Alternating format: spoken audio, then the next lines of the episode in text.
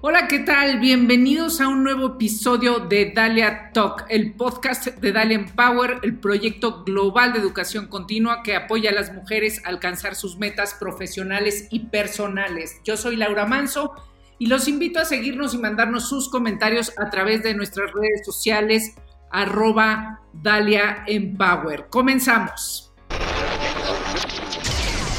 Dalia Talk es tu espacio, tu espacio de inspiración, de aprendizaje y descubrimiento. Queremos que te lleves una gran experiencia, aclares tus dudas, te diviertas y te prepares para lograr tus metas. Hola, ¿cómo están? Bienvenidos a un episodio más de, Dalia Talk.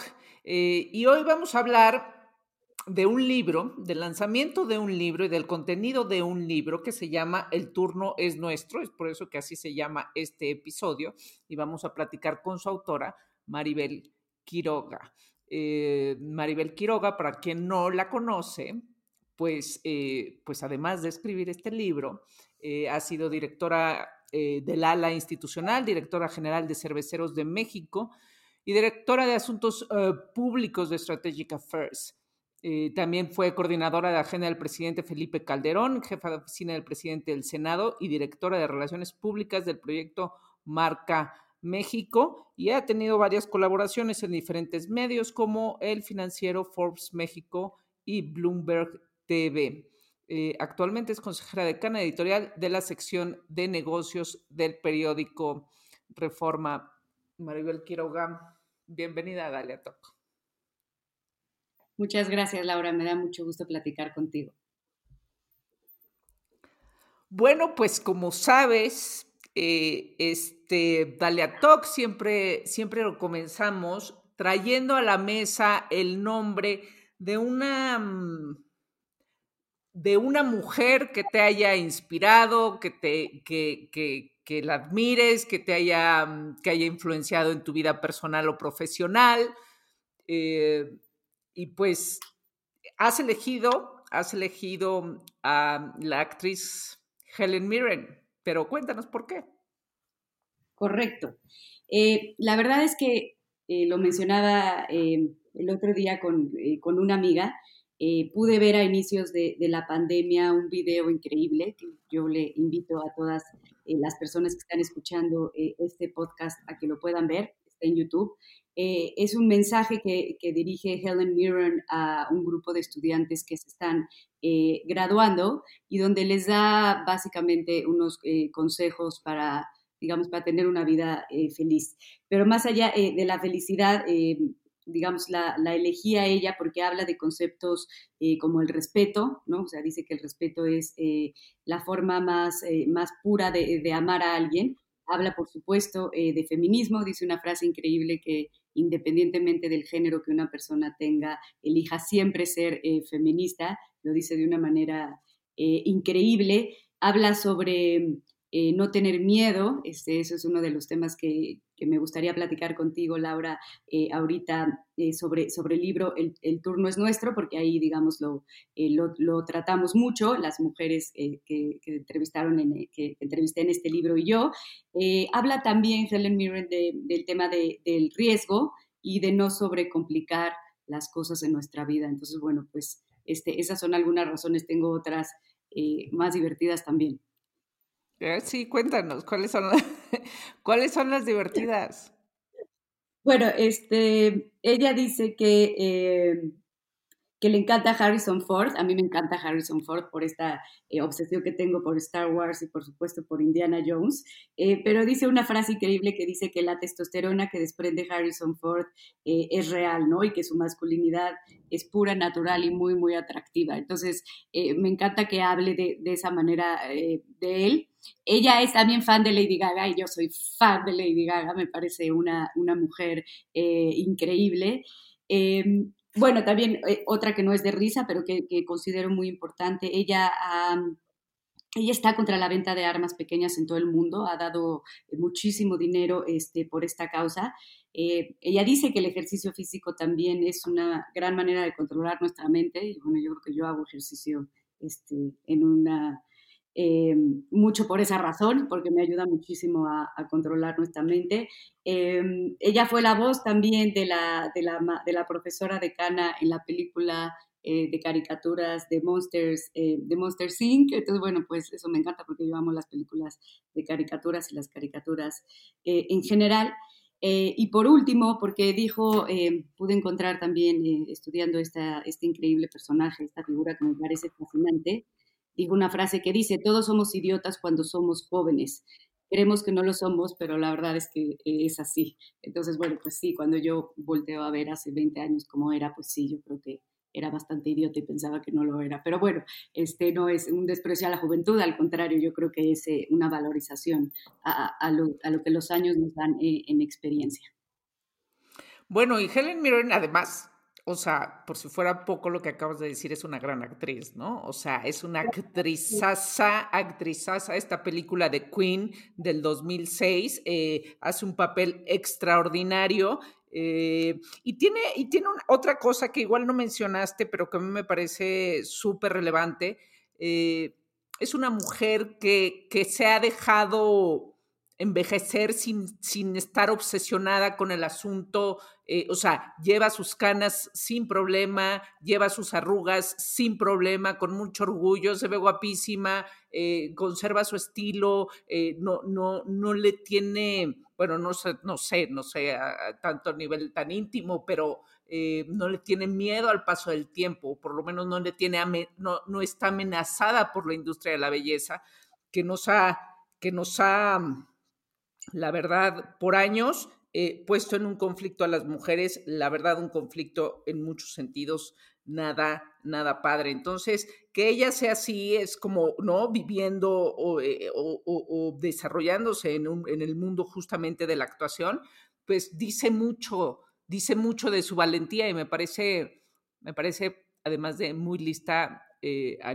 nivel eh, intelectual precisamente por ese, ese gran discurso eh, el que mencionas. que da a los alumnos que se están graduando. Es un discurso ya de hace algunos años, pero en efecto, como pues estuvo, no sé si en la pandemia estuvimos viendo muchas más cosas, pero, pero también una, una inteligencia emocional brutal. gran mujer, Helen Mirren, yo creo que todas queremos ser como, Helen Mirren. Eh, bueno, y adentrándonos, adentrándonos al tema, al tema de hoy, el turno es nuestro, precisamente Helen Mirren, que habla del feminismo en ese, eh, en ese discurso, en, ese discurso que da ante eh, jóvenes, hombres y mujeres, y les dice a todos, todos sean feministas, ¿no? O sea, es una, es una gran frase y es una gran enseñanza. Mucho el, mundo que se mueve por la economía, pues ha tenido que, traer, ¿no? Y ante los empresarios y los gobiernos el asunto eh, de, eso, precisamente la economía. El feminismo es un movimiento que no solo beneficia a las mujeres, sino a las sociedades en términos económicos eh, y eso pues eh, puede ser atractivo para quienes han dominado el mundo por, por, muchos años. Eh, pero bueno, pues el turno es nuestro, este libro de Maribel Quiroga, en el que entrevista a, 14 mujeres, pero en el que, en el que mucho también describe su experiencia profesional y personal en diferentes temas. Eh, eh, es publicado, eh, ya está a la venta por Editorial Planeta. Entonces, ya, ya, lo, ya lo pueden encontrar, este, entiendo, en, versión digital y en las librerías, etcétera, como a ustedes les guste. Pero bueno, ya, yo ya lo estuve, confieso no haber leído todos los capítulos. Y este, es de estos libros muy prácticos que puedes leer en diferente orden según, bueno, a veces así soy, ¿no? Pero yo soy como un desorden en general. Pero, a ver, o sea, puedes, puedes leer un capítulo y regresar al otro y, y, no pasa nada según el tema. Pero bueno, eh, Maribel, cuéntanos por qué, este, por qué escribes El turno es nuestro y lo que queremos hacer en este podcast eh, para que termine siendo un poco más profundo, es que elegimos tres capítulos en los que vamos a profundizar. Nada más, cuéntanos un poquito del libro. Por supuesto que sí. Em, bueno, bien dices, este es un libro, ¿no? Yo la verdad es que siempre me, en la vida me ha gustado escribir. Eh, creo que me falta mucho tiempo por escribir y más dedicación, pero bueno, por algún lado se empieza y hoy estoy muy contenta porque pues tengo un libro em, que escribí en mis manos y eso, bueno, pues es una satisfacción eh, personal muy grande, ¿no? Eh, soy muy cursi, pero bueno, puedo decir que es un sueño cumplido. ¿Y, por, qué, por qué sucede? Pues porque siempre eh, me había importado, además de gustarme escribir, siempre había estado yo como muy atenta a los temas de género y cuando tuve la oportunidad y la dicha y la diversión de presidir una de las cámaras de una industria que es la cervecera, que es generalmente, digamos, o había sido generalmente una industria liderada por hombres, pues me pude percatar eh, de manera, eh, digamos, en primera persona y de manera muy cercana eh, todos los espacios eh, y los huecos que hace falta que las mujeres en México eh, podamos cubrir. Entonces, pues digamos que mis ganas de escribir y la realidad que estaba viendo yo sobre el desempeño profesional de las mujeres en México se juntó con las ganas del grupo del equipo editorial de Planeta de hacer un grupo, de hacer un libro de mujeres mexicanas líderes. Entonces, bueno, pues es así como, como surge esta idea, Laura. Muy bien, ¿y quieres mencionar algunas de las mujeres que entrevistaste? Pues por supuesto que sí, son 14 mujeres eh, mexicanas, eh, son, bueno, por supuesto son, son mujeres eh, líderes, las voy a mencionar muy rápidamente. pude platicar con María Arisa, María Arisa, como, como ustedes saben, es directora general de la Bolsa Institucional de Valores de Viva, eh, ella es, la, por supuesto, la primera mujer en México que ha sido directora de una bolsa eh, de valores, pero además es la cuarta mujer a nivel mundial eh, que ha ocupado una posición similar.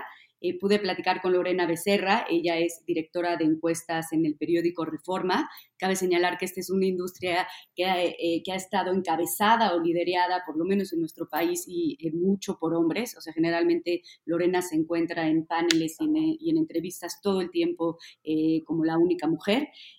pude hablar con Guillermina Benavides, directora de la maestría de Prospectiva Estratégica del Tecnológico de Monterrey. Eh, eso estuvo muy padre porque nos ayudó a construir, digamos, o en el libro nos, nos, ayuda o nos explica o nos enseña cómo construir diferentes eh, escenarios. Pude platicar con Amanda Berenstein. Amanda es la CEO de una agencia de comunicación y publicidad eh, en México que se llama Weber Shandwick. con Licia Bruce, con Licia Brooks, perdón, ella es psicoanalista, que nos ayuda mucho a explorar el tema de, las, de las emociones en el ámbito profesional. Eh, por supuesto, pude, hablar con, Gina Díez Barroso, que tengo eh, el honor y el privilegio de que sea eh, mi mentora. Gina, como aquí todo el mundo sabe, es fundadora de, de Dalia Empower, de Centro y es CEO de, Grupo DIARC.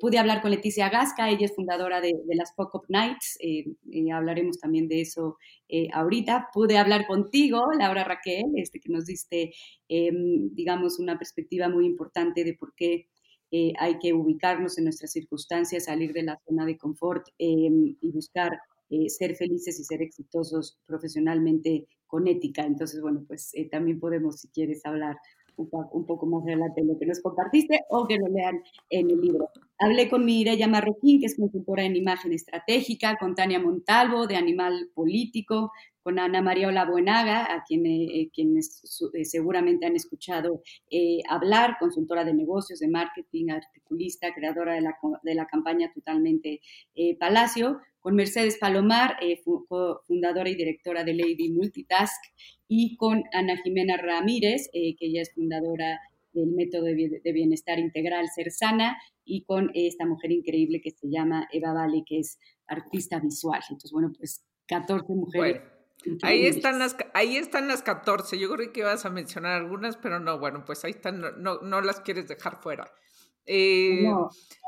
Eh, entiendo, entiendo. Eh, a ver, vayamos a este, o sea, lo que, lo que tiene de, de, divertido este libro es, que, es que en efecto está lleno de consejos para la vida profesional, pero también, o sea, al final es un libro muy femenino porque entonces también está como involucrada toda la parte emocional. Que, que, que, precisamente como, como yo sé que a mucha gente no le gusta que se use el término patriarcado todavía, pero bueno, pues es en el sistema en el que vivimos. Eh, como nos enseñaron a ver el mundo, perdona que te interrumpa. Y, eh, eh, y en el, en el, el asunto es que cuando, cuando uno empieza a trabajar y entonces está el, el, el muchas industrias, además de la cervecera, además de la de los eh, medios o periódicos, eh, está, está llena de hombres y entonces, pues, pues los hombres también en su papel son mucho menos emocionales en, ese sentido y entonces parece que, que, el ser una profesionista, de eso hace mucho, ¿no? O sea, pero el ser hace una profesionista no permite involucrar a las emociones y entonces, no, sí, en el trabajo tienen todo que ver las emociones, pues sí es eh, eh, eh, parte de, la vida de uno y entonces no se pueden separar. Y creo que este lado femenino de, del libro me, me parece muy divertido y, e inspirador y, e interesante. Entonces, elegimos, bueno, elegiste, Maribel, para venirnos a platicar. El capítulo 2 dice lidiando con las emociones.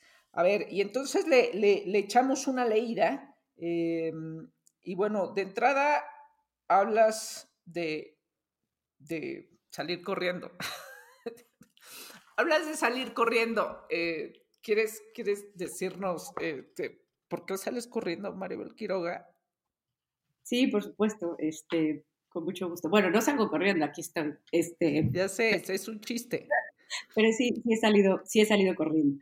Eh, bueno, esto, eh, lo que mencionas, Laura, sobre salir corriendo, por supuesto, tiene que ver con el miedo, ¿no? Eh, lo, que, lo que pude platicar con Licia Brooks, que es eh, quien más, digamos, quien, la voz que más escucha durante este capítulo, que es el capítulo segundo del turno es nuestro, es que desde tiempos inmemoriales el miedo ha servido a la humanidad para, para sobrevivir, ¿no? Menciona este ejemplo de la película intensamente de Pixar, porque muchos la, la hemos visto, y entre las emociones básicas de la, de la protagonista, que es esta niñita que se llama Riley, que luego se convierte en, una adolescente, está la figura miedo, ¿no? Y esta figura miedo es la que, pues digamos, la que la permite sobrevivir, la que hace que no meta el dedito en el interruptor o que no se coma algo que se que tiene que comer.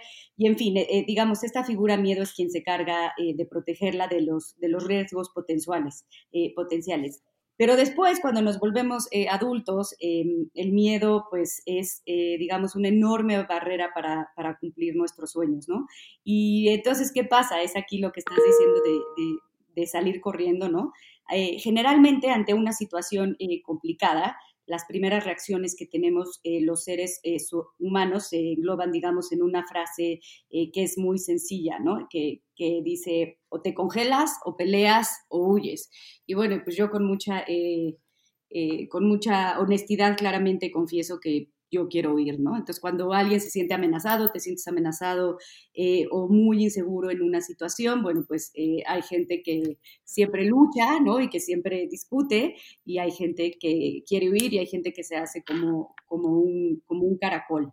Entonces, ¿pero qué debemos, lo que tenemos... ¿qué dice ¿Qué concluyes que dice, perdón, eh, eh, Licia, eh, la terapeuta, la que entrevista la psicóloga, ¿qué concluyes tú del miedo en general? O sea, el miedo es un sentimiento natural, es obvio que lo vamos a experimentar a lo largo de nuestras vidas muchas veces. ¿Qué aprendiste tú al escribir este libro, Maribel? ¿Qué, qué con el miedo? Sí, por supuesto el miedo viene de, o sea, los miedos son irracionales la mayoría del tiempo, ¿no? Si no es que están atentando contra tu vida o tu integridad física, suelen ser irracionales. ¿Por qué? Porque tenemos miedo a equivocarnos. Eh, como mujeres, además, y eso eh, tú estarás completamente de acuerdo conmigo, Laura, muchas veces se nos da un margen menor eh, para corregir cuando nos equivocamos que, a los, que a los hombres. Y es ahí cuando pasamos a hablar del síndrome del impostor, ¿no? Que es cuando estás tú en una posición y dices, soy una farsa porque estoy aquí, cuando estás en un, cuando vas a dar una plática o estás haciendo un documento o tienes que dar una entrevista o estás en un foro y es en el momento en que dices, claro, se van a dar cuenta que no soy tan buena para lo que hago, que no sé todo lo que dije que sabía en la entrevista para obtener este trabajo y soy una impostora por estar ocupando eh, esa silla. ¿Y qué es lo que, eh, qué es lo que yo he hecho eh, ante el miedo y ante el síndrome del impostor? Creo que, digamos, lo puedo englobar en tres aspectos principales, ¿no? El primero es pensar, bueno, pues la gente que, me contrató en esta empresa o para este emprendimiento o para escribir este libro o, para, o que me pidió dar esta entrevista, bueno, pues son gente bastante inteligente, ¿no? Entonces, pues no van a estar tontos para contratarme eh, y, o para pedirme que, que, ocupe un espacio si no creen que lo pueda hacer de manera, eh, o sea, no solo de manera correcta, sino, sino creen que fui la mejor para hacer esto. Entonces eso me ayuda mucho, decir, bueno, pues la gente que me contrató no está tonta. Eh, la segunda es, em, cuando iba a hablar de cerveza al principio de, eh, de, ocupar ese puesto, digamos, los primeros meses y tenía que ir a, a entrevistas con medios de comunicación, era algo que nunca había hecho. Entonces, pues me ponía nerviosa de sentarme en una cabina de radio hasta que alguien me dijo eh, algo que me hizo mucho sentido y que creo que puede ser un gran consejo para todas las mujeres que nos escuchan, y es, eh, nadie sabe más de cerveza que tú en este momento. O sea, la persona que, bueno, evidentemente mucha gente, pero la persona que te va a entrevistar, que esté en la cabina o que está del otro lado del teléfono, no sabe más de cerveza que tú.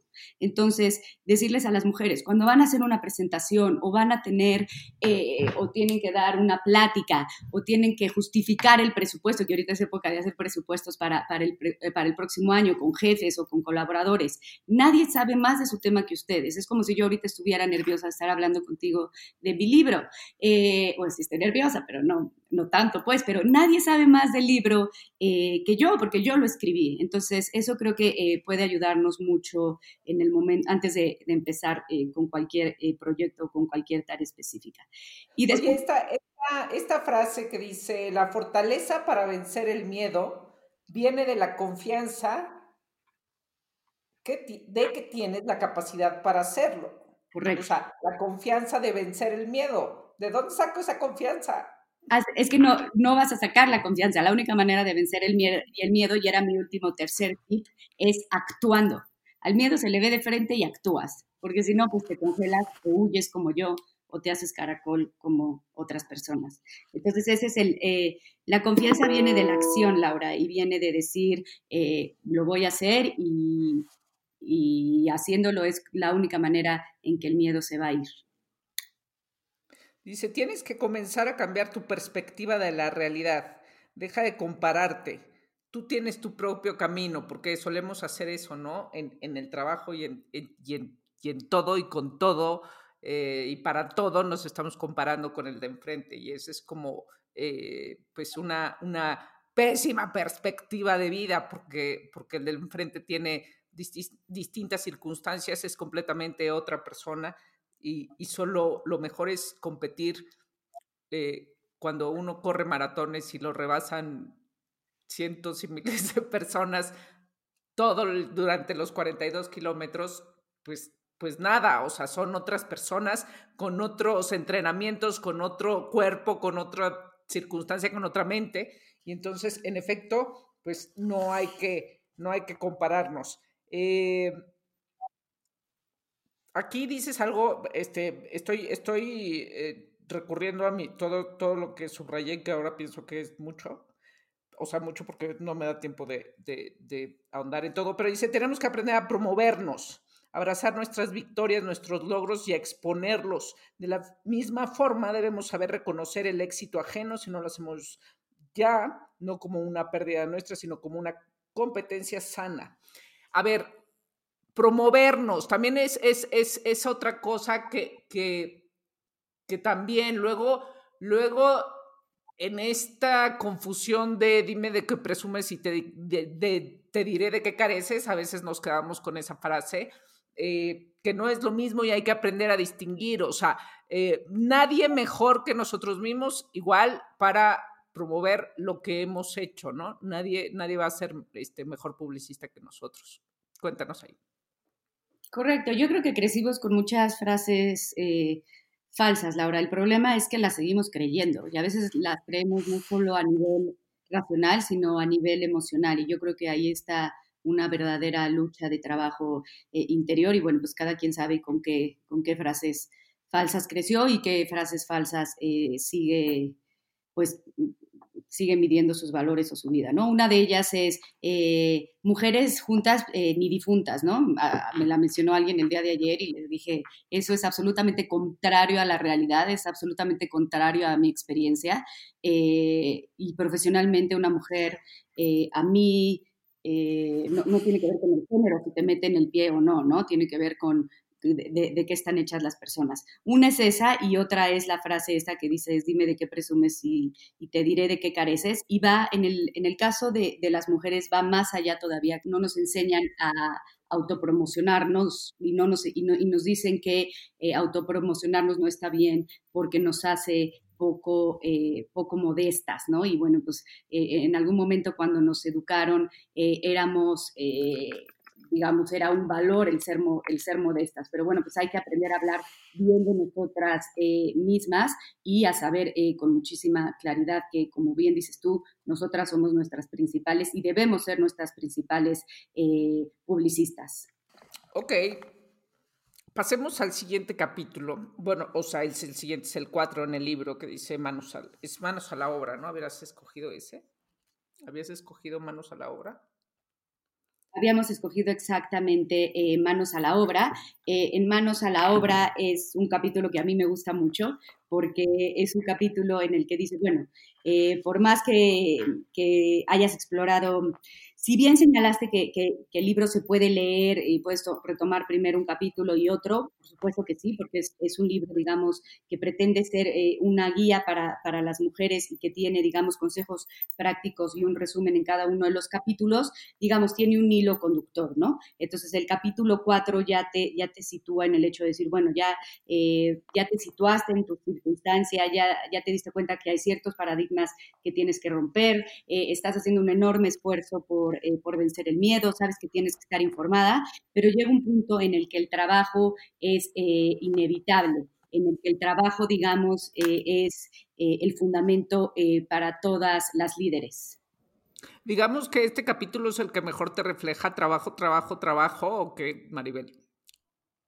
Bueno, pues yo puedo pensar que hay personas que sí, hay personas que piensan que soy como una hormiga trabajadora, eh, me gusta mucho trabajar, eh, no lo hago solo porque, es, eh, porque sea necesario, también lo hago porque me gusta, pero creo que que si no trabajas es algo que no puedes fingir, ¿no? Hay, tenía un jefe que decía que hay tres cosas en la vida que no se pueden esconder, una es el dinero, otra es el amor y otras son las ganas de ir al baño, ¿no? Yo, yo, yo eh, podría añadir que una cuarta es el decir, sí, este, tengo muchísimo trabajo y, por eso he hecho esto, esto y esto y esto, pero bueno, pues si no trabajas no habrá eh, resultados, entonces, eh, pues, definitiva, pues definitivamente el trabajo es el fundamento de, todo, de toda líder. Y también en este capítulo... Ajá, perdón, hay algo justo en este capítulo, no sé si es a lo que ibas, precisamente de la planación, o sea, de, de, o sea, trabajar no es trabajar, este, porque si no existe esta cosa del burnout y existe eh, todo lo que habla Ariana Huffington, que, eh, o sea, eh, y, y, todo lo que también habla Byul Chung Han de, de la autoexplotación, o sea, que creemos que el éxito es trabajar sin medida y luego entonces ni siquiera terminamos disfrutando la vida y somos no esclavos, sino autoesclavos, nos autoexplotamos tremendamente pensando que eso es el éxito y estamos, creo que, eh, completamente confundidos eh, y, creo que, también, pues, pues hay que, hay que distinguir, evidentemente, o sea, e, el, el, trabajo que sí que nos apasiona, pero hay que distinguir también la estrategia de cómo trabajar, de cómo utilizar tus horas, de además ahora, ¿no? En la pandemia que, que se ha juntado y ha sido un caos para, particularmente para las mujeres, con los hijos en la escuela en casa, con el trabajo en casa, eh, eh, eh, sin gente necesariamente que, les ayude a atender a la familia, atender, o sea, ha sido verdaderamente caótico, está teniendo estragos tremendamente en, en la salud mental de las mujeres. Pero lo que tú aconsejas acá, entre otras cosas, es precisamente eh, la identificación de escenarios, ¿no? Y la planificación precisamente de ese trabajo. ¿Nos puedes ahondar un poquito en eso? Eh, por supuesto, lo que señala sobre la pandemia es completamente real. Eh, no está cool vivir agotadas y estamos viviendo agotadas. Yo sé que la, que la situación es, compleja y es excepcional, pero bueno, eh, sin duda no se trata solo de trabajar y, de quemarnos las pestañas y las energías eh, frente a una computadora, ¿no? Lo que hay que hacer, como bien señalas y como bien lo dice, el, como bien se menciona en el turno es nuestro, hay que tomar y estructurar nuestras decisiones con base a las prioridades en la vida. Y antes de pasar a la, a la construcción de, de escenarios, me gustaría mencionarte esto que, se retome en este capítulo, Laura, y que menciona Eva Vale, que dice que nos dicen durante muchos años en la vida o, muchas veces eh, que te tienes que, amar a uno mismo, ¿no? Ámate a ti mismo. Bueno, pues ¿y eso cómo se come? ¿Cómo, se hace? ¿Cómo me amo a mí mismo? Eh, y, y Eva Vale dice que ella se dio cuenta que amarse a ella misma era amar sus decisiones. Este, y a mí la verdad es que me hizo como que me cayó un 20 y me hizo muchísimo sentido, ¿no? Y dice, eh, te quieres, estás entre comerte un hot dog y una hamburguesa. Entonces, bueno, pues decides comerte el hot dog, pero entonces estás pensando en la hamburguesa. Eso no es amar tus decisiones, ¿no? pero ahí la recomendación es regresar también por la hamburguesa o cuál es la... No, la recomendación es estar feliz con el hot dog y decidir eh, que el hot dog está increíble, sabe delicioso. Por cierto, yo siempre, toda la vida voy a preferir una hamburguesa que un hot dog. Este, pero que, eh, que reafirmarte en tu decisión es una manera de, amarte eh, a ti mismo. Por supuesto, podemos cambiar, ¿no? Pero, pero acompañar nuestras decisiones con la actitud correcta eh, y ir a, la esencia de las cosas es, es, fundamental. Y eso es, pues, al fin y al cabo, es, es ser asertivo en la vida, ¿no? Es saber qué es prioritario eh, y que no. Por ejemplo, pues esta semana... Porque tampoco se puede comerse el hot dog y la hamburguesa, ¿no? O sea, las dos cosas no se pueden. No, no se puede. No se puede. En la vida no, no se pueden eh, comer las dos cosas. Pero, por ejemplo, ahora que mencionabas lo de la pandemia, ¿no? esta semana, y, y, muchas mamás eh, me comprenderán, además del homeschool, esta semana hay exámenes, ¿no? Entonces, pues esta semana hay que tomar también este eh, decisiones y, priorizar, digamos, la atención que le estamos dando a los niños en casa con respecto a su educación. Ok, pero lo de los escenarios es que me parecía relevante. Eh, lo de los escenarios es, es muy, eh, es, es, sumamente em, relevante como lo mencionas, porque la, construcción de escenarios, que, ¿en qué nos ayuda, Laura? Nos, ayuda a visualizar el objetivo o el futuro deseado que queremos alcanzar y, los múltiples caminos que podemos eh, tomar antes de, ejercer cualquier acción, ¿no? Y, me encanta porque Guillermina eh, del Tecnológico de Monterrey nos dice, no debes planear para un solo futuro, sino para planear para múltiples eh, futuros. Al ser incierto el futuro, pues tener una sola vía nos vuelve, nos vuelve vulnerables, ¿no? ¿Por qué? Porque las fuerzas del contexto no están bajo, bajo nuestro control. Creo que un perfecto ejemplo es lo que ha pasado este año, ¿no? Todos los futurólogos y todos los expertos a nivel mundial, nadie vio que íbamos a tener. No, gran aprendizaje, o sea, ya veías a los intelectuales ahí planeando todos los escenarios posibles de México y nadie nunca ni en el peor escenario dijo va a llegar una pandemia. Pero entonces, eh, planear distintos, o sea, visualizar más bien, visualizar, ¿no? Porque eh, no puedes como planear el futuro. Visualizar distintas opciones de futuros es, es, lo que te, es lo que te va a abrir la mente para decir, o sea, depende, o sea, sobre las cosas que uno no puede controlar, por cuál, por cuál te vas, cuál se asemeja más a lo que tú has planeado. Tener una sola visión de futuro, pues claramente eh, es limitante es limitante y te deja mal parado. ¿Por qué? Porque tienes que visualizar los futuros posibles, como bien señalas, tienes que tener mucha claridad en el planteamiento sobre lo que deseas lograr y tienes que identificar eh, planes eh, alternativos, ¿no? Bueno, y finalmente el capítulo 9, volvemos un poco a la cuestión de las emociones. Eh, el capítulo se llama Si te dolió, úsalo.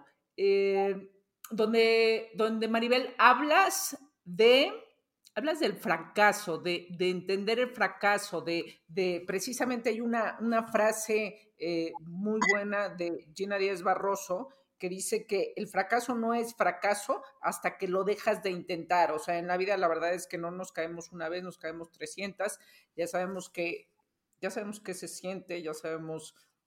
Eh, todo lo que implica, eh, pero finalmente, pues también la vida se trata de eso, de volverse a levantar.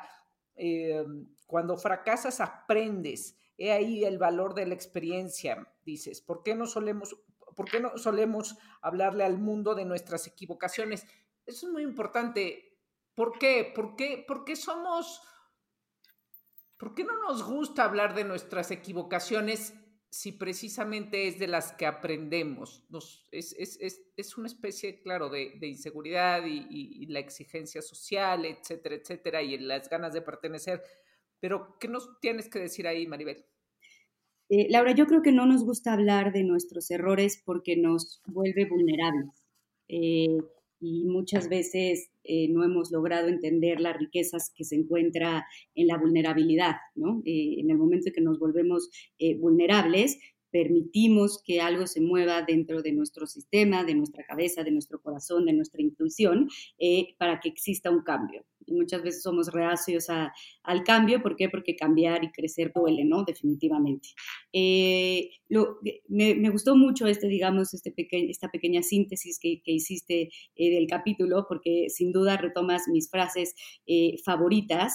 Eh, pero yo creo que lo que, lo, lo que vale la pena destacar es que tanto a nivel profesional eh, como a nivel personal, al fin y al cabo en la vida el dolor se termina eh, convirtiendo en aprendizaje, ¿no? Y es ese aprendizaje el que te va a permitir hacer las cosas eh, de manera distinta.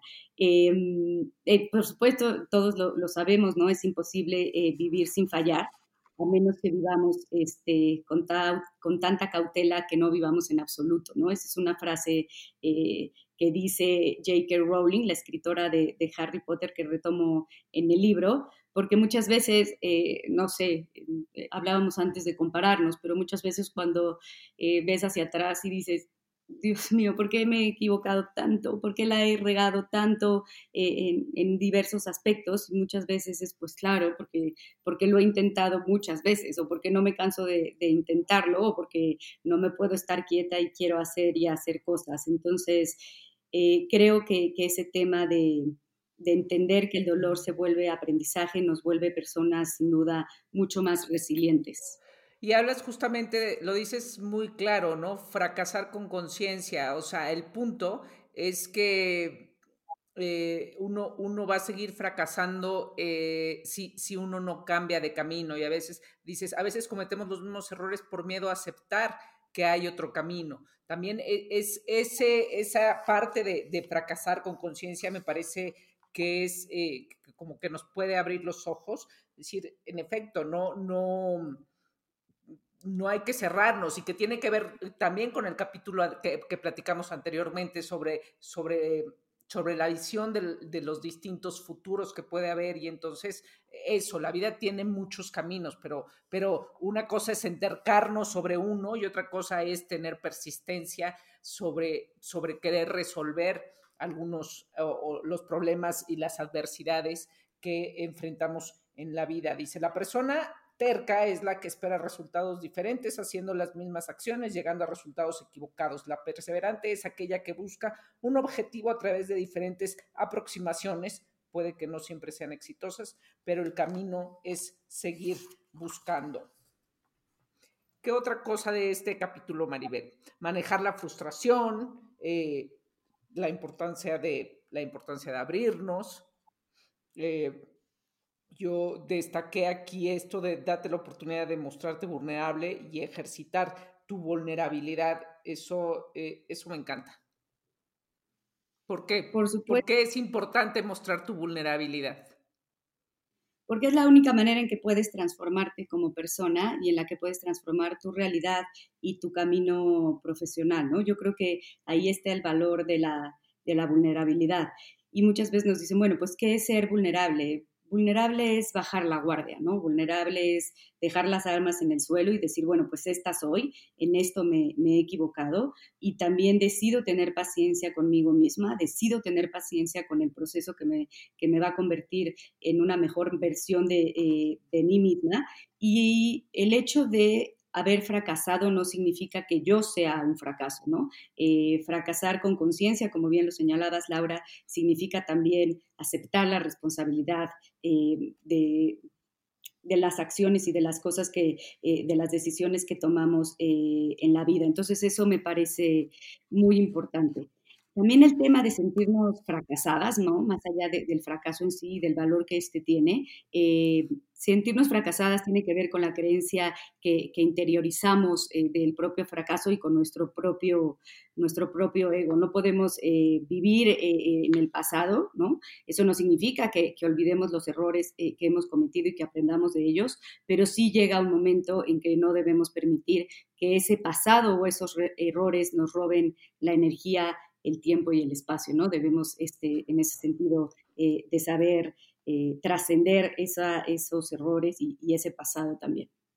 Y tampoco hay que confundir, ¿no? La vulnerabilidad con ser víctimas, ¿no? Es muy distinto, es muy distinto. Eh, pues, pues, gran cosa, Maribel Quiroga, se nos acaba el tiempo y tenemos que pasar a la sección final de este podcast. Pero bueno, volvemos a decir, el turno es nuestro de Editorial Planeta. Eh, aquí nos dicen, escala profesionalmente, aprende de tus fracasos y olvídate del, síndrome del impostor. Gracias por esta, por esta plática, ya está a la venta.